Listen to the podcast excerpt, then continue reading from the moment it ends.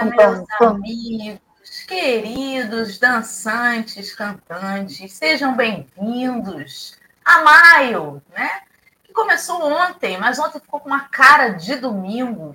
E hoje, hoje com cara de quê? De segunda-feira. Não fosse pela turma do Café Reunida, talvez eu nem me desse conta que já é terça. Perdi né? até a hora. 2 de maio de 2023 um ótimo dia. Dalvinha com a chave do chat hoje às 5 e 8 da manhã. Abriu aí, desejando um dia abençoado de alegrias e bênçãos. Um bom dia para Rejane, para Vera Generoso, para Leime, querida, a Cris Manzotti, Maria das Graças. Um ótimo dia, Fatinha, Patrícia e Dona Geni. E eu quero parar aqui no seu Wilson Taranto, que baixou um abacateiro dentro da casa espírita na semana passada e fez a criançada feliz. Foi uma distribuição de abacate, toda a família que tinha criança levou um abacate para casa. Foi vitamina de abacate para todo mundo, os cabelos sedosos, a pele bonita. Obrigada, seu Wilson Taranto, pelo abacateiro, sempre bem-vindo. O seu Cosme também, que não vem aqui no café, mas também de vez em quando está lá distribuindo abacate também. Se você tem um abacateiro, gente, dando frutos, leve para casa espíritos abacates, né? As crianças da evangelização adoram abacate. Então é isso, meus amigos. Bom dia, Marcelo, querido. Acabou o mês de comemoração do centenário. Bom dia, mas você... eu mas... não farei a audiodescrição, mas você fará a audiodescrição. E é, meu Deus. Sabe o que é isso? Estou há três dias fora da escala do café. O feriado me tira da rotina, né? Isso. Vamos para a audiodescrição, até porque eu tenho uma notícia para dar para vocês sobre a audiodescrição. É, o pessoal que acompanha a gente pelo podcast, né? Algo aconteceu. O menino Henrique é quem alimenta as redes de podcast. Me chamou e falou: Dora, o que, que houve?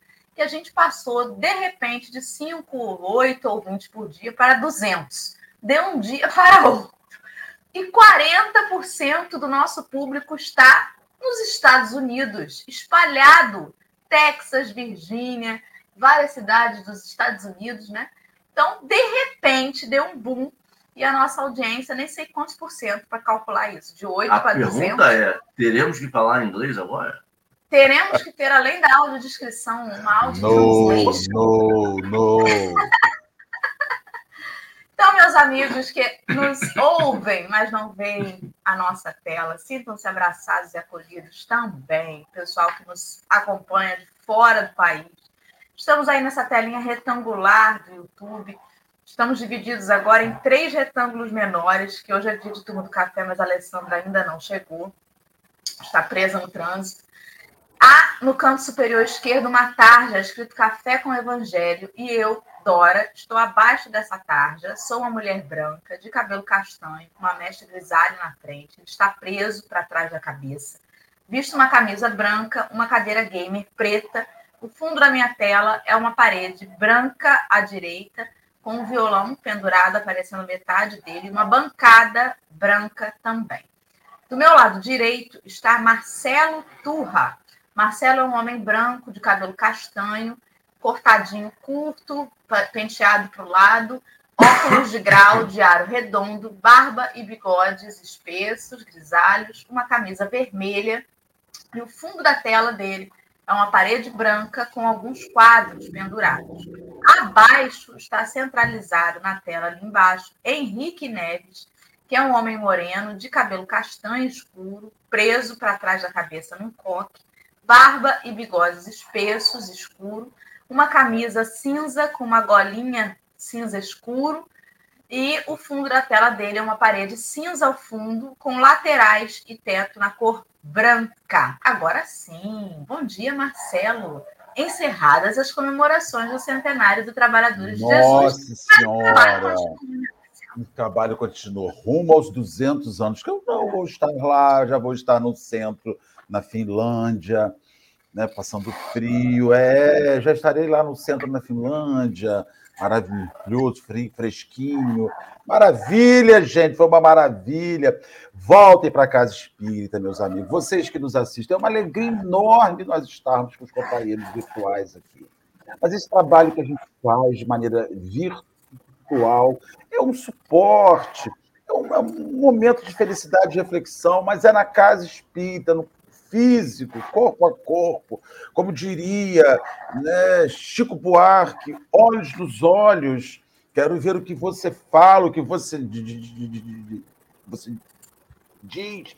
Precisamos retomar a casa espírita. A casa espírita é essa oficina. Esse programa ele existe porque ele é oriundo de casas espíritas. Né? Ele, é, ele se sustenta em casas espíritas. A gente faz esse trabalho aqui, mas todos nós que estamos aqui estamos vinculados a uma casa espírita. Então, busque a sua instituição espírita. Se você estiver insatisfeito na sua casa espírita, procure outro lugar, mas não converta o mundo virtual numa exclusividade. Há companheiros que estão transformando por preguiça mesmo, por acomodação. Desculpe o termo né? Por preguiça mesmo, porque a impressão que dá é que não saem de casa para nada, mas saem, vão ao restaurante, vão à farmácia, vão à padaria, né? Vão, vão e vão, vão a casamento, vão a aniversário. Arrume uma horinha para sua casa espírita. Frequente um centro espírita. Atue. É importante. Como é bom estarmos ali. Eu conheci os companheiros aqui no centro espírita. Né? Tudo, tudo veio da Casa Espírita. Eu, eu, eu advogo pela instituição. E preciso. O espírito José Grosso diz uma mensagem que eu não me lembro onde está. Ele diz assim: um coati fora do bando é papá de onça. Nós precisamos de um bando. O bando da gente é o centro espírita. É ali que a gente se protege. A gente se engalfinha, a gente briga, a gente se une, a gente se machuca. Mas nós estamos sustentados no bando. A onça da obsessão vai ter um cuidado maior quando um vai proteger o outro. Henrique, você é coati do meu bando. Adora é coati do meu bando. A gente se engalfinha, a gente tem as diferenças, mas a gente cuida um do outro. Bom dia, Henrique. Bom dia, Marcelo, Dora, cada um do chat. Marcelo, concordo plenamente. É, tem algo no senso de comunidade que uma instituição religiosa dá para gente que é importantíssimo para nossa vida comum. O nosso dia a dia fica melhor quando a gente faz parte de uma comunidade. E aí a gente tem a comunidade, várias comunidadezinhas na nossa vida, e uma delas que não pode faltar é essa religiosidade. E já que a gente escolheu ser espírita, nada como vivenciar essa comunidade espírita. E aí eu vou só acrescentar uma outra opção, Marcelo, que você falou de vá ao centro espírita, se não está feliz, procure outro. E se não está tá longe, tá difícil, tem funda sua, Funde a sua casa espírita. Junte ali cinco, seis pessoas, separe um pedaço da garagem, um, uma, um, uma suíte, um lugarzinho, para receber amigos e falar sobre o evangelho, falar sobre o espiritismo. Faça isso, vá criando esse senso de comunidade dentro. Não precisa esperar criar, ter um, uma sede própria com três andares. Comece devagar. Se está tá difícil, está longe, está no rincão do Brasil, longe, mas eu tenho cinco pessoas aqui. Comece cinco pessoas, se juntem para falar sobre, em vez de cada um ficar na sua casa. Entendeu? Acho que é, é uma outra opção para a gente que, nesse Brasilzão de meu Deus tão grande, e esses outros lugares também que a gente ficou vendo ontem no podcast, eu imagino nos Estados Unidos, longe de tudo, um monte de gente que talvez não fale, talvez não tenha interesse junta três, quatro amiguinhos, faça um, uma reunião ali e, e, vá seguindo, mas não deixe de estar junto com as pessoas. Né? Muito bem, excelente, né? Proféticas palavras no início desse café de hoje. Vamos deixar aí nosso feliz aniversário para Ana Paula. Cadê Ana Paula? Troquei aqui. Botei Ana Lúcia, meu Deus, cadê? Tá Pai, que ela está fazendo Ana aniversário Paula. também hoje, a sua mediunidade. Tá Ana Paula colocou aí que está fazendo aniversário hoje, então vamos desejar tudo de bom, querida. E vamos começar nosso dia fazendo uma prece, né? Marcelo, querido, você pode fazer para nós? Oremos, ore... vamos orar, vamos pedir a Jesus pelas instituições, instituições religiosas. E muitas vezes, Senhor, nós escutamos companheiros dizendo que não precisam de religião. Dizer que não se precisa de religião, Senhor, é como se dizer que não se precisa de medicina, é como se dizer que não se precisa de engenharia, é, né, é como se nós disséssemos que não precisamos de, advocacia, de direito, é como se disséssemos que não precisamos de odontologia. Senhor, religiosos fracassam, assim como médicos fracassam, como advogados fracassam, como engenheiros fracassam, como dentistas fracassam. Mas isso, Senhor, de forma alguma chega à religião. Não permita, Jesus, que o fracasso dos homens represente o fracasso daquilo que eles dizem representar. Porque o que nós dizemos representar é maior do, do que a gente, é muito maior do que a gente. Infeliz do homem que acredita que pode seguir sem o conceito religioso. Há homens que dizem: eu não preciso de religião, basta ser bom, ser sábio. Senhor, a maioria imensa da humanidade só vai descobrir o que é, o que é bom e o que é ser sábio, o que é ser justo, é abrindo os livros de uma religião, Senhor, porque nunca aprendeu isso em casa. Porque é fruto de homens que também são frágeis.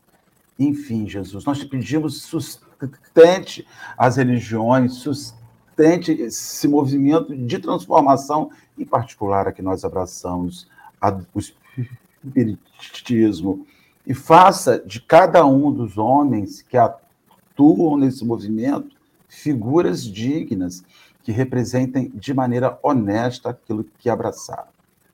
Muito obrigado, Senhor. Fique conosco hoje sempre. Vamos trabalhar na graça de Deus.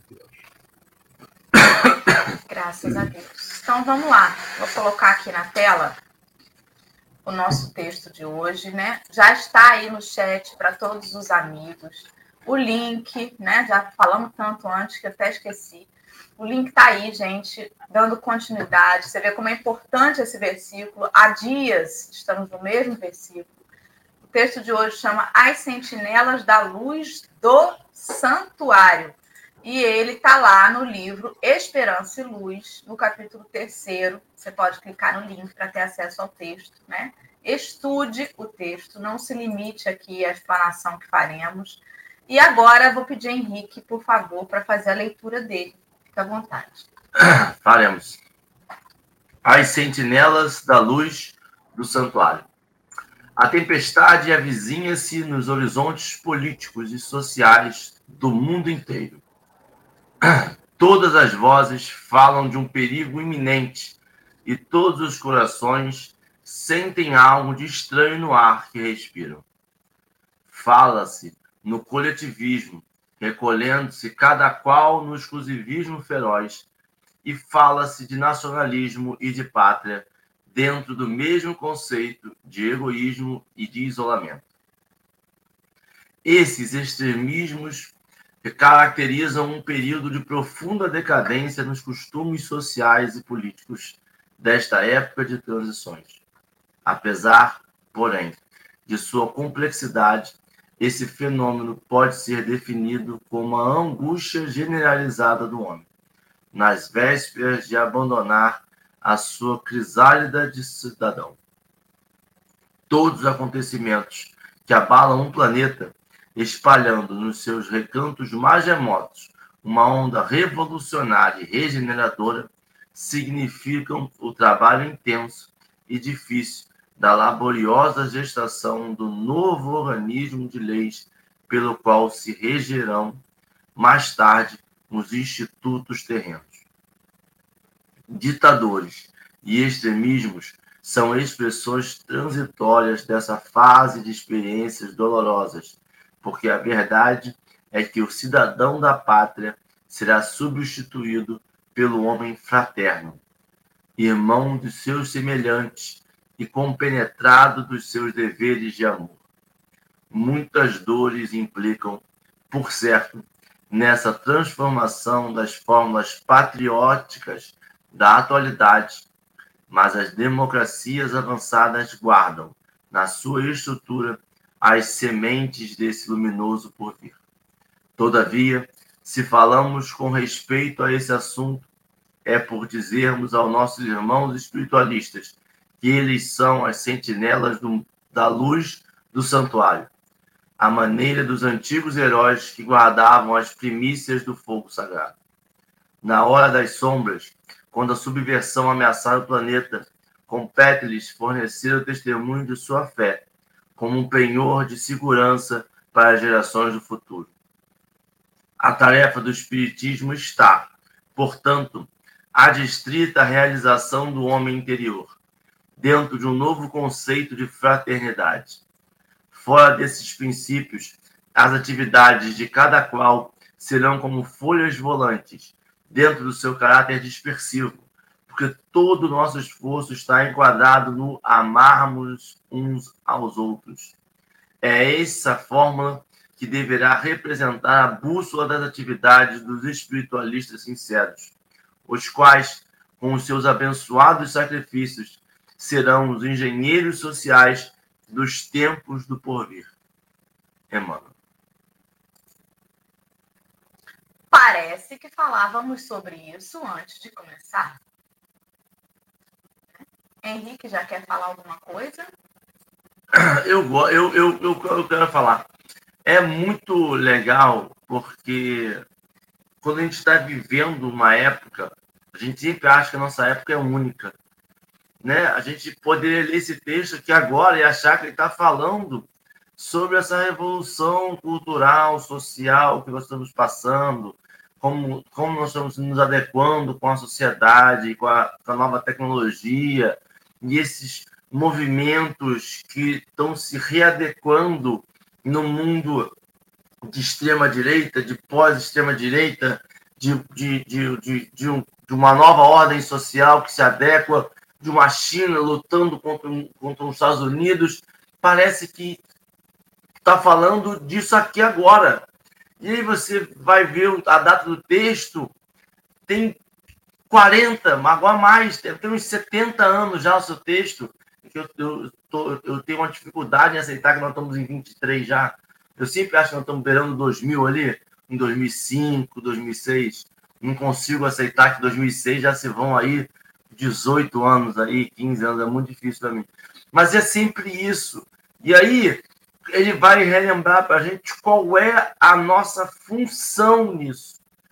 Porque nesse momento a gente acaba pegando, e é muito difícil, porque a gente está sendo doutrinado a dizer que ideologia é ruim, que ideologia a gente tem que negar, mas todos nós vemos as coisas através de uma ideologia pelo qual nós somos criados. E a ideia dele ali, para mim, é transformar o texto assim, em vez de pegar a sua ideologia material que você construiu aqui na Terra, sobre direita, esquerda, comunismo, capitalismo, anarcapitalismo, é, socialista, em vez de pegar essas denominações, pega a sua ideologia do amarmos uns aos outros. Independente de qual é o regime que você vai viver, em qual é o regime que te faz melhor naquilo, você tem que viver nele, amando uns aos outros. E aí, pegando um pouco mais da fala do Marcelo, na prece dele, este amor, a gente precisa fundamentar isso em alguma. A gente precisa ter uma base do que é este amor. E é este amor que nós estamos falando, que ele quer que a gente execute, que a gente vivencie, é um amor vivenciado pelo Cristo. É aquele que, mesmo seguindo uma religião mesmo vindo aqui dizendo que é um pouco mais do que o judaísmo, ele seguia todas as tradições judaicas. Mesmo achando que ali tinha um passo adiante, ele não se desfazia daquilo. Sabe? E a gente vê muito isso. A gente está muito preso a algumas regrinhas de. É, algumas leis eu não preciso cumprir porque vai contra a minha. Não. Jesus, quando veio na Terra, cumpriu todas as leis, mesmo achando que aquelas leis não eram justas, mesmo achando que aquilo ali não tinha caminho para se dar. A questão é como eu passo por isso, qual respeito eu tenho para essa vida que nós temos aqui agora. É, não sei, principalmente inicialmente me deu isso. Me deu um, um ponto esse amai-vos uns aos outros. É doideira, mas dá para ser aplicado dentro da bolsa de valores. Né? Que, que se pensaria que Jesus iria lá, derrubava computadores e dizia saiam, pai, desliguem as máquinas. Mas talvez a gente executar tudo isso de forma amorosa é a melhor opinião. Marcelo? Microfone, microfone. Pensando, Henrique, você é tão inteligente, capacidade de refletir tão bacana. Eu estou pensando nisso que eu estava falando, foi lá quando Cristo diz que haverá um só rebanho e um só pastor. Imediatamente, uma das naturezas humanas é criar fronteiras e barreiras. Nós criamos fronteiras pessoais, ó, até aqui você vem. Daqui para dentro você não entra, não. E essas fronteiras pessoais nós levamos para os muros da casa da gente. Que a gente fala que muro é para proteção, mas não é, não. Muro é fronteira. É delimitação de fronteira. Eu digo isso porque lá na Barra do Sano é um lugar que violência zero, a não ser aquela violênciazinha de, de moleque, e pessoas fazem casas com muros de dois metros. Então, eles não estão se protegendo. Eles estão criando fronteiras. Né? A gente gosta de fronteiras, de delimitar espaços. E então a gente faz isso pessoalmente, a gente faz isso na casa da gente, a gente faz isso na cidade da gente. Né? Você tem aqui na região dos lagos, muito interessante, né? É, Cabo Frio e Arraial do Cabo são abertas. Invasão. Em Búzios, não. Búzios tem fronteiras econômicas que segura o acesso da invasão. Tenho amigos endinheirados que passam hotéis em Búzios, né, que ficam vendo lá vistas bonitas. Recentemente, inclusive, estiveram lá. E então, assim, é diferente. Não é a mesma coisa. E você vê que é a mesma região que cria fronteiras distintas. Você sai em Búzios à noite, é só capa de revista. As pessoas são só capa de revista, é fotos de capa de revista, são ruas de capas de revista. E o Rio das Ostras está do lado. Né? E você fala assim, gente, por que, que Rio das Ostras, que está a 20 quilômetros, 25 quilômetros, não é assim? Porque a habilidade humana é instituir fronteiras e criar coisas. Aí vem Emanuel e diz assim: olha, você pode usar o poder humano de ditador e criar isso tudo. Mas uma hora isso tem que quebrar na coisa afetiva. O Cristo tem que gerir todas as nações com suas fronteiras. Ele precisa gerar isso. Só que cada vez que você usa o Cristo como um paradigma, como uma ideia numa nação, ele confronta com a separação. Então é difícil. Como é que eu vou usar o Cristo? Porque o Cristo que a gente usa, né? Fala assim: o Brasil é um país cristão. Mentira! Não é um país cristão. É um país de pessoas que dizem que são cristãs, mas o princípio cristão não está no Brasil. O Brasil é o país que mais mata homossexuais no mundo. O país cristão não mata porque o gênero é diferente. O Brasil é o país mais preconceituoso, talvez um país, um, um país que tem 70% de negros obsigenados, um país que é difícil você identificar alguém como um, um branco, e é um país que uma mulher expulsa de um avião como a gente viu recentemente. Porque arrumou lá por causa de que não conseguia enfiar a bagagem. Então a gente fala assim: então, essa imagem que você constrói chama você a ficar alerta, sentinelas da luz do santuário. Quem conhece a mensagem tem que ficar alerta com a mensagem para o cotidiano, cara para o cotidiano. O Brasil ainda é um país que taca fogo em, em pessoas em situação de rua e mata. Cara, e um país cristão, um país que segue, que as leis são feitas, não, querem mudar a família, querem destruir a família, querem, querem destruir pátria, querem destruir Deus, pátria e família, que são frases utilizadas por, pelas, por, por, por conceitos políticos. Aí eu te pergunto, Odora, que Deus? Recentemente nós começamos a ver flashes, mobs de determinadas religiões dentro de shopping. Aí o que, que aconteceu? Outra religião ontem meteu 400 pessoas dentro de um shopping, Cascadura, no Rio de Janeiro, e tocou um ponto de um panda. Ó, se é para um, é para todo mundo. Então, assim, eu vejo que o Espírito está dizendo para mim, Marcelo, fique alerta, não nas fronteiras da sua casa, não nas fronteiras da sua cidade, não nas fronteiras do seu país, mas fique alerta se você, se vocês não está permitindo que o Cristo entre fronteiras adentro e faça a, as transformações. Essa semana, estava vendo agora de manhã, relendo 100 pessoas mortas por conta de um religioso perturbado no Quênia, que fez lá um negócio, matou 100 pessoas, sabe, de fome. Então, gente, eu vejo que a gente está muito perdido. No final das contas, lendo esse texto aqui, eu me sinto perdido, porque ao mesmo tempo que eu sou, tem horas, um nacionalista separatista, que ao mesmo tempo que eu vejo as pessoas em guerra vindo para o Brasil e me pego na minha inferioridade perguntando: gente, será que cabe esse pessoal todo aqui para a gente dividir mais o feijão que tem? Me pego, gente, desculpa, eu me pego. E aí depois eu falo assim: Marcelo, toma vergonha nessa cara, Marcelo, as pessoas estão fugindo da guerra, você tem que abraçar. Aí eu passo vergonha, vou lá e abraço mentalmente. Mas o meu inferior. Gente, a gente, quando a cidade da gente enche, a gente tem horror. Ai, gente, esse pessoal tá chegando. Quem bota você mudar para você morar na praia? O povo quer vir tomar banho de praia, você mora na praia. Eu chego na Praia do Forte, eu tenho ranço daquela praia cheia. Ah, esse povo tem que ir embora. Ah, eu não aguento essa cidade cheia. Isso é um discurso separatista de quem não quer compartilhar. Sou assim, lutando e trabalhando para isso. Me salvem a vida.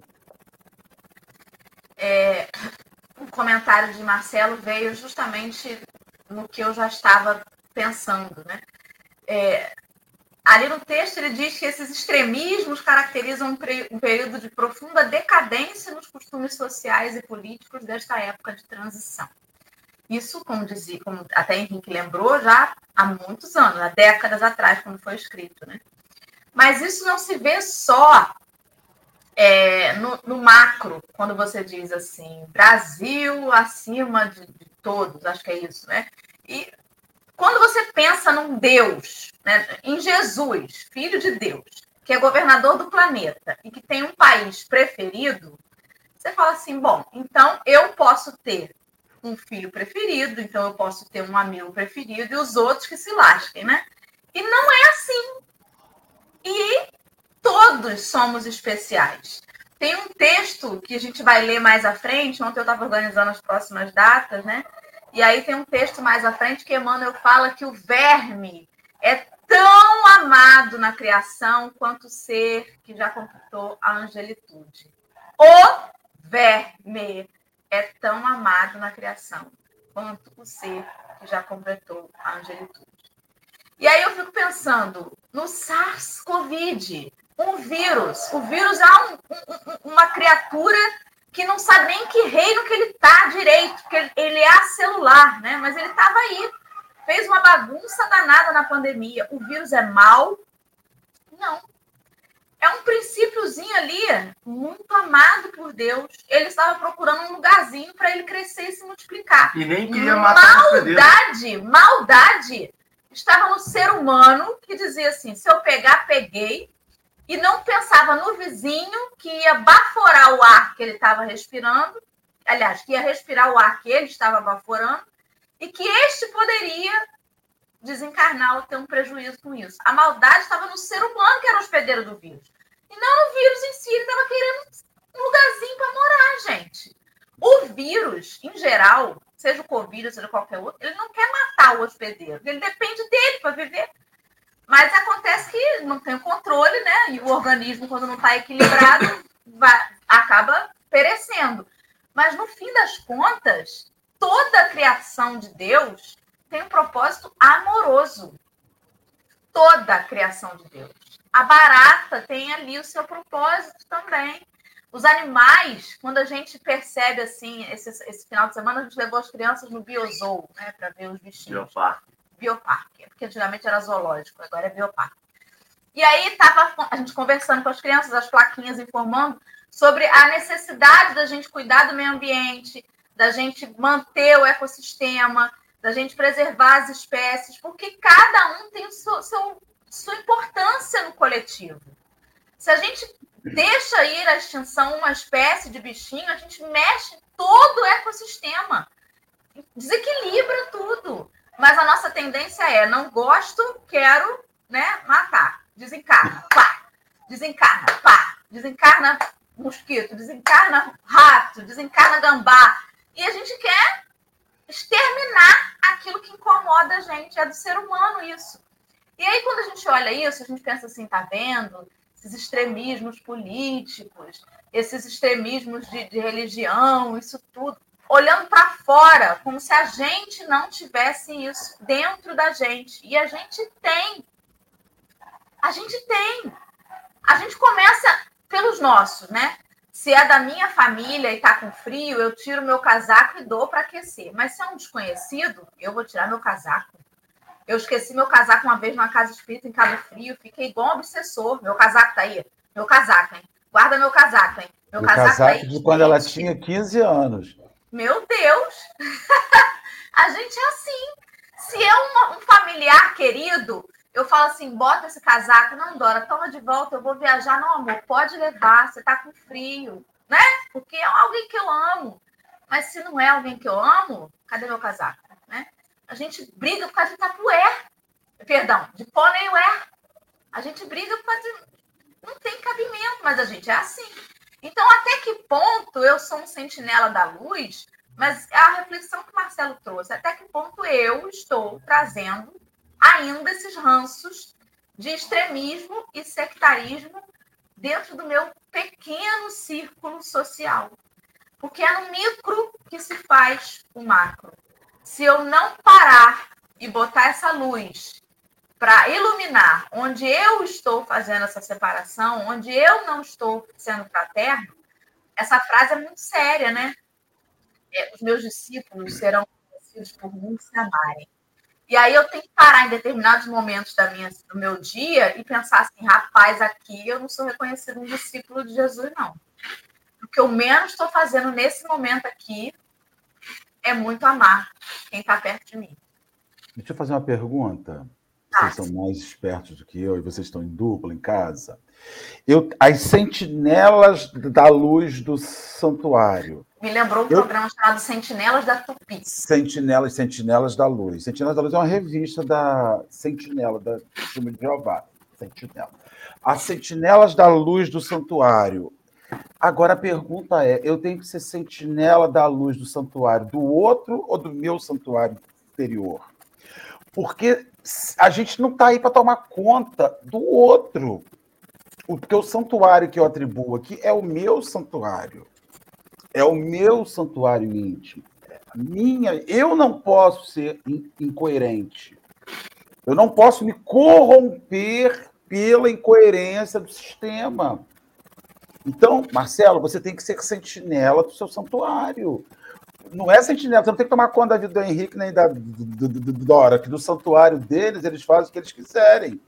A questão é o quanto o sistema que você vive corrompe sua vida. O quanto você se pega. Né? Agora, ser sentinela do seu santuário e tentar fazer certo vai te dar uma sensação tenebrosa de solidão e de gritar no deserto para que ninguém te escute. Por isso que eu não grito mais, gente. Não grito mais. Não Eu já gritei muito porque achava que podia ter esse poder transformador na vida das pessoas que é vaidosíssimo. Então, assim, é, mantenha a sua luz acesa no seu santuário para que o sistema não te corrompa. O sistema político, o sistema social, até sua casa religiosa não te corrompa. Né? Para que não venha a corrupção, que você seja né, com você e respeite o outro. Cara, eu acho assim, a coisa mais difícil da minha da minha vida. Henrique? Fala, Henrique. Você está processando aí o seu, seu Santos Dumont lá de Petrópolis, aquele computador Santos Dumont. Sabe o que eu fico pensando, Marcelo? É... Eu estava pensando, estava tentando botar na minha cabeça aqui algumas, algumas ideias que a gente tem na vida e o quanto é importante a gente ter uma noção talvez macro da coisa que a gente está passando, né? Porque a gente fica sempre preso nesse momento. E aí é sempre importante a gente recorrer, recorrer um pouco à história para a gente ver o que, que é da natureza humana. É, é isso que você falou lá no comecinho lá sobre essa colocar limites, né? E a gente tem que lembrar que limite não é da natureza humana. É impressionante. Porque para mim parece ser da natureza humana. Eu sempre acho que é da natureza humana esse, esse, essa coisa da, da, da, da minha. Né? Mas a gente esquece que essa propriedade privada do é meu, do que é meu, do quantos, quantos carneiros eu tenho, do quanto eu tenho. A gente sempre achava que na época de Jesus, todo pastor de ovelha prendia suas ovelhas num grande cercado. Botava chip. Botava chip nas ovelhas. E não era assim essa esse apego ao material do é meu, a minha casa vai até aqui, a minha propriedade vai até ali, geralmente era por causa de uma colina, era um rio, que a maré subia e descia, secava não ia, e aí você ia modificando aquilo.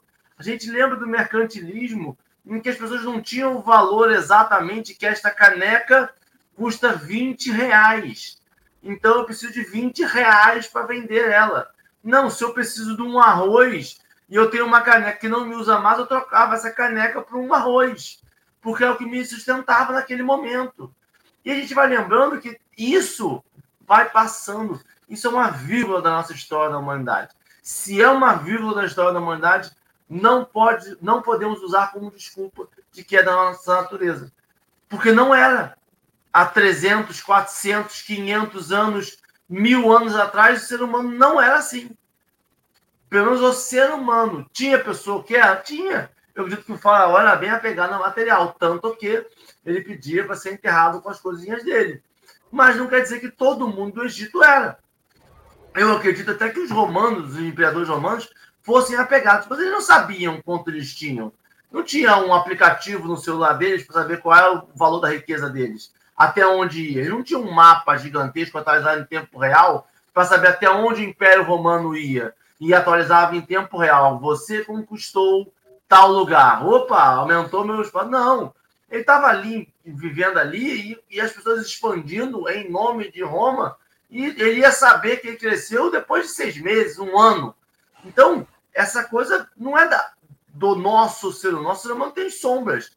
E aí, eu fico pensando o quanto a gente utiliza esse sistema que nós vivemos para justificar as nossas falhas. E a gente quer que o nosso planeta mude, que o nosso país mude, sendo que nós somos os apegados às nossas falhas, culpando sempre um terceiro, culpando sempre um momento. Ah, mas o sistema é assim. O sistema é capitalista, eu preciso de dinheiro para comprar. Quer dizer que eu vou ser um capitalista voraz e não vou me preocupar com o meio ambiente? Como falaram aí, do bom meu pai manter as abelhas vivas porque eu não como abelha? Não. Quer dizer que eu, eu preciso pensar na minha vida. Eu não posso utilizar a, a, a minha conjuntura social para justificar. E aí entra essa fala que o Marcelo fez, do ponto tem que ser sentinela.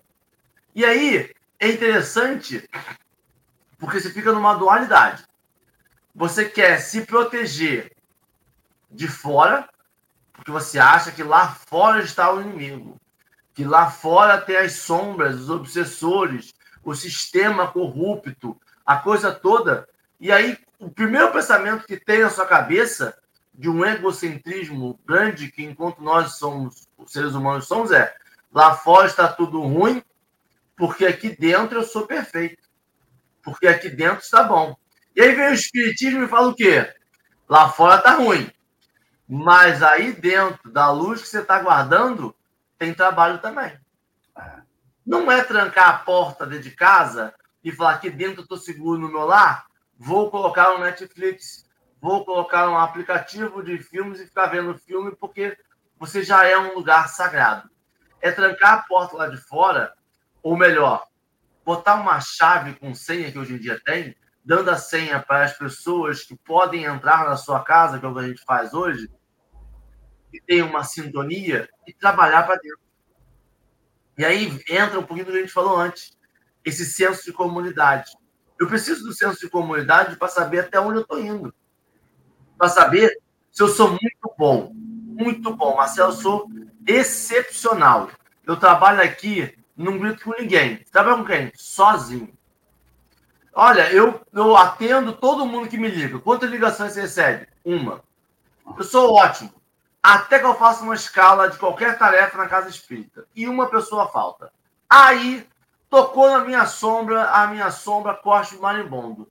Eu preciso disso para testar eu preciso disso para ver até onde eu posso ir. Eu preciso disso para saber se eu estou sendo, como Dona falou, cristão. Se eu estou vivendo, amando um ao outro. Se eu preciso disso, porque. E já tentou tanto, gente. Olha, eu fico vendo a história do Brasil. Eu tenho dedicado um tempinho para estudar a história do Brasil. A gente vai esquecendo do porquê que a gente é assim. A gente tem muito orgulho de ser esse povo que acolhe, que todo mundo fala, que é um povo acolhedor, um povo que recebe as pessoas, que tem a maior é, comunidade é, japonesa fora do Japão, tem a maior comunidade árabe fora da Arábia, tem a maior comunidade, a gente recebe todo mundo, e é uma coisa linda, maravilhosa.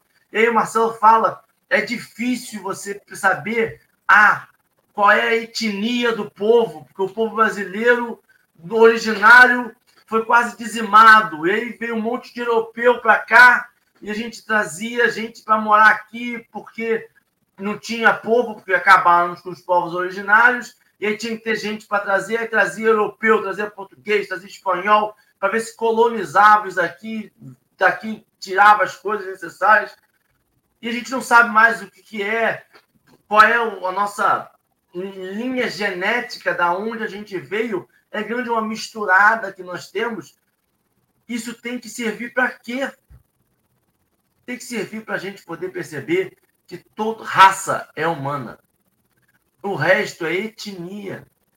Etnia. Eu preciso saber a pessoa veio da onde, é da onde o povo dela veio para chegar até aqui. Mas uma vez aqui, ele tem que ser tratado com amor e caridade. Uma vez aqui, ele tem que ser tratado com as palavras do princípio crístico. E aí, Marcelo, sabe o que eu fico me pensando?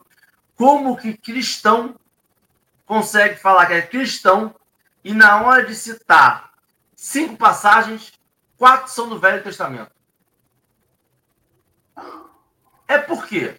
É porque cristão é mais fácil, é mais bonito de falar do que mal místico de Maomé, do que da lei do, do, do de, de, de, de, da, dois profetas antes. Isaías. Isaião. Como é que fala Isaías? Cristianismo a gente entende. Cristão é Isaão. Sim, você entende? Aí fica difícil a pessoa falar sou cristão, porque sigo a Bíblia. Mas a Bíblia tem o Velho e o Novo Testamento. Se você seguir o Velho, Velho Testamento, Testamento é, é, a narrativa judaica. Tu não vai comer né? quase nada, não pode cortar cabelo, tu não pode sair aos sábados, mas eu penso alguma coisa que me característica que, tem, que me caracteriza, que me faz feliz e me faz comprovar o meu ranço, como significa ranço, que é meu racismo, minha homofobia. Eu penso algumas coisas e tento colocar, porque quando eu falo que eu sou cristão e eu profetizo e eu falo um monte de impropérios, o que, que eu estou fazendo? Eu estou colocando na palavra de Cristo, na boca do Cristo, isso ele falando. E ele não falou sobre isso. Ele não se preocupou sobre se a gente podia comer porco ou não podia comer porco. Ele não se preocupou se a gente podia trabalhar sábado ou não podia trabalhar sábado. Que ele falou foi: se tem fome aos sábados, dê o que comer. Se tem necessidade aos sábados, atenda a necessidade. Ele não se preocupou se o sábado era sagrado ou não. Ele não disse que não era. Ele só Mas não chancelava, não chancelava a bagunça, porque as pessoas elas acham que isso caminha, porque é, eu, eu era de Bom Jesus, eu sou bom jesuense, e Bom Jesus tinha um movimento católico tradicional, missa em latim, de costa para o público. Eu peguei isso em Bom Jesus. Quer dizer, eu não sou um tão velho assim. Peguei, assisti missa em latim em Bom Jesus. E em Bom Jesus tinha um movimento chamado tradição, família e propriedade. Olha, Olha. os princípios do movimento: tradição, família e propriedade. O movimento fundado em 64 por um deputado constituinte nacionalista, Plínio. Plínio, não sei o que lá. Então, o princípio é. Salgado? Acho que é isso, Plínio ou de alguma coisa. Fascista ele, mas tudo bem. Então, mas... então que? Olha só. Então, o que acontece? ele desenvolve o princípio da tradição. Eu tenho pânico de tradição. Quando eu escuto, nós somos tradicionais, eu estou escutando uma pessoa que não está aberta a se ajustar às questões do mundo. Quando você fala assim, eu quero uma família tradicional, e na minha cabeça essa família tradicional é composta por um homem e uma mulher, você pode querer para você. Vou, eu sou um homem, quero me casar com uma mulher, então eu quero para mim. É um direito que você tem, buscar aquilo que você procura. O equívoco é quando você quer advogar que todos queiram o que você quer. Eu quero comprar, é, eu quero ter isso. Então eu vou lutar por. Lute para você. Você é sentinela da sua vida. Então você busca aquilo que você quer. A questão é que essa, essa, essa defesa arraigada de um tradicionalismo que diz por orgulho e por egoísmo que aquilo que é bom para você é bom para o outro. Então a gente vê quando um cristão entra numa comunidade dos povos originários e quer converter aquilo porque Jesus mandou aquilo, ah, não mandou não, gente porque os princípios daquelas pessoas que se sustentam ali, que se alimentam ali, que se amam ali, que têm seus filhos ali, que sobrevivem. Gente, quando os, portugueses chegaram aqui no Brasil, 6 milhões de indígenas. Era uma nação. 6 milhões. De... Portugal hoje tem 9 ou 10 milhões de portugueses. Quando eles chegaram aqui, tinham 6 milhões. Se você pegar o mapa das, das, das etnias originárias dos indígenas que tinham aqui, era de fora a fora, o Brasil todo tomado. Aí você chega. Então, quer dizer, nós invadimos fronteiras daquelas pessoas e hoje protegemos essas fronteiras, porque o povo é de natureza invasiva. Eu acho que o Cristo está dizendo assim: pare de invadir o outro e cuide da sua, sua igrejinha. Marcelo, ele está dizendo assim: para de se preocupar com isso, de invadir isso, de aquilo outro, porque quando você desencarnar, meu amigo, não vai ser só brasileiro que você vai encontrar lá, meu amigo. E aí você só gosta de, de eu sou italiano, só gosto de italiano. Meu amigo, quantas pessoas moram na Itália? A gente acha que a Itália é do tamanho do Brasil. A Itália não é do tamanho do Brasil, a Itália é do tamanho de São Paulo, meu amigo. E aí, você vai chegar lá e vai assim, eu só quero ver o italiano. Mas e o resto do povo? Tu não vai falar com ninguém? E esse pessoal todo aqui? Tu não vai falar com ninguém? Não. Mas como assim, meu amigo? Se isso aqui, a gente está. A, a, nossa barreira, a única barreira que, nós, que dificulta realmente é a barreira de linguagem. Porque eu não consigo me comunicar com alguém que fala russo. Porque eu não sei falar russo. Porque eu não escuto bem, não sei o que é a palavra. E eu não consigo, se eu falar, a pessoa não vai entender. De resto, a gente consegue, Marcelo, limitar a barreira de rua. O cara mora do outro lado da rua, é outro país, eu não gosto de argentino. Como assim, gente? Sei lá. É, isso tudo que vocês falaram aí leva a gente ali para o finalzinho do texto, quando Emmanuel diz que a tarefa do Espiritismo está ligada, né, associada à realização do homem interior dentro de um novo conceito de fraternidade. Porque aquela coisa do amar o próximo como a si mesmo não foi dita só relembrando o que estava lá em Levítico e Deuteronômio, não. É, Jesus pontuou isso, tirou lá do Velho Testamento e trouxe de volta com ênfase, porque é um caminho, o caminho para o outro passa por mim. E quando eu não reconhecer em mim as necessidades de mudança, de melhora, a sede que eu tenho de ser amado, eu não vou conseguir conectar com o outro. O problema é que a gente tem muito medo de fazer esse mergulho íntimo, de perceber que aquela minha raiva é, na verdade, uma vontade imensa de ser amado. Que aquela minha ira é, um, é o meu coração muito ferido porque eu amava fulano e ele me tratou assim. Então a gente é, é muito difícil a gente conectar com o outro quando a gente não permite olhar para dentro desse eu, de quem eu sou. Inclusive de perceber que assim como eu gostaria de ter uma segunda chance nos meus equívocos, eu preciso dar aos demais as possibilidades de reajuste. Quantas coisas a gente já fez de bobagem, você, assim, meu Deus, se pudesse, apagava isso, fazia de novo. Mas a gente não tem essa mesma indulgência com os companheiros da caminhada. E ontem a gente terminou a série, não é série, é filme, né? Mas a gente assistiu como série aqui em casa, do Arigó, que é o predestinado. Filme, então. Aqui a gente, assiste, a gente assiste 10 minutos, faz o evangelho no lar sobre aquilo. E aí demorou muito, mas a gente terminou ontem. E achei muito interessante porque Arigó recebia o Dr. Fritz, né, lá na década de 50, 60, enfim, lá em Congonhas, Minas Gerais. Quem não assistiu esse filme, gente, fica aí, eu sou a pessoa das dicas, né, de séries, de filmes, de podcasts, e aí tá aí predestinado o filme.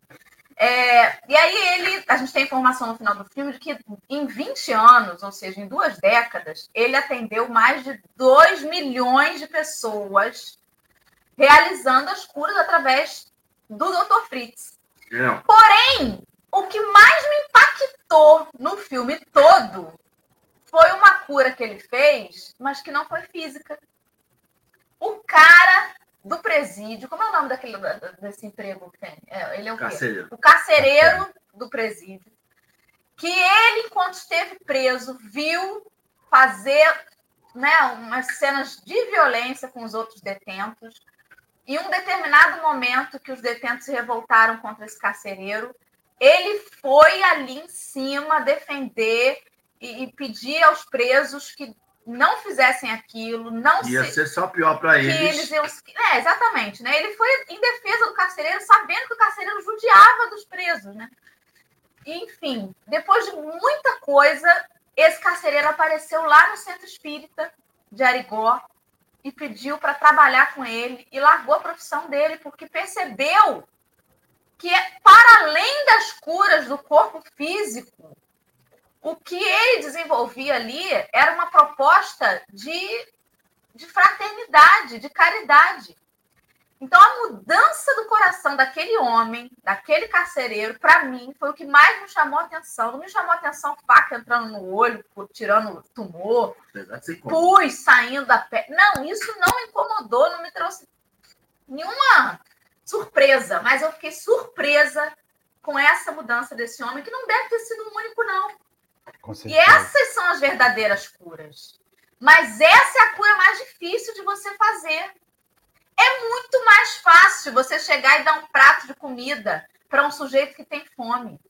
Agora, você chegar num sujeito enraivecido, num coração duro, e trazer ele para perto de você, gente, isso é muito mais difícil. É muito fácil comprar uma bala no sinal de uma criança. E respeitando o sujeito. E respeitando. Não é impôs nada. Fácil. Coisa mais fácil que tem é você ajudar um animalzinho na rua. Ah, tadinho, tá com sede, vou botar um copinho d'água. Difícil é você pegar aquele vizinho que pensa completamente diferente de você e você trazê-lo para perto do seu coração. Essa é a missão difícil. Esse é o desafio deste sentinela da luz que já tem a semente do discipulado do Cristo. É aí que está. Eu acho que é aí que é, que é a maior dificuldade da gente e é aí que começa o sectarismo. Porque a gente gosta de ter um esfomeado perto. A gente gosta de fazer com essa caridade material, gente. A pessoa chama os assistidos da casa espírita de meus assistidos. Os nossos assistidos, como se a gente possuísse eles. Poxa, ainda bem que tem os nossos assistidos para a gente poder fazer uma caridade. Né? Mas aquele sujeito que pensa diferente, que bate o pé e fala, não fico mais nesse centro, a gente fala assim, ai, vai tarde, vai. Vai fundar outro centro lá na esquina. A gente é longe melhor amigo da gente é aquele que faz a palestra e fala tudo que a gente quer, do jeito que a gente concorda. Agora, aquele que vem falando e pisando ali naquele calinho da gente, hum, esse eu quero distância, né? E é isso. É ali que está a proposta do amarmos uns aos outros. Foi isso. Minhas considerações finais. Queridos, alguma consideração para finalizar o nosso estudo que vocês queiram acrescentar? É, gente. Que as nossas tradições não nos transformem em chatos, insuportáveis, né? Que o nosso olhar sobre o mundo não seja uma coisa que torna o mundo pior. Pelo amor de Deus, né, gente? Vamos ser menos cri-cris na vida aí e respeitar os limites alheios. E se você discorda, não espere passa. Se você discorda porque te fere, chama a polícia, faz uma denúncia. Sabe? Porque é, a gente não vai mudar o mundo assim, né? A gente seja vigilante com você. Poxa. E tá bom. Ai, ai, ai, ai. O Wilson Taranto fez é, na casa ali. Henrique? É, não, é. É. A gente precisa lembrar, Marcelo, e aí talvez desfazer um pouco do que a gente foi educado, que nenhuma religião é promessa de salvação.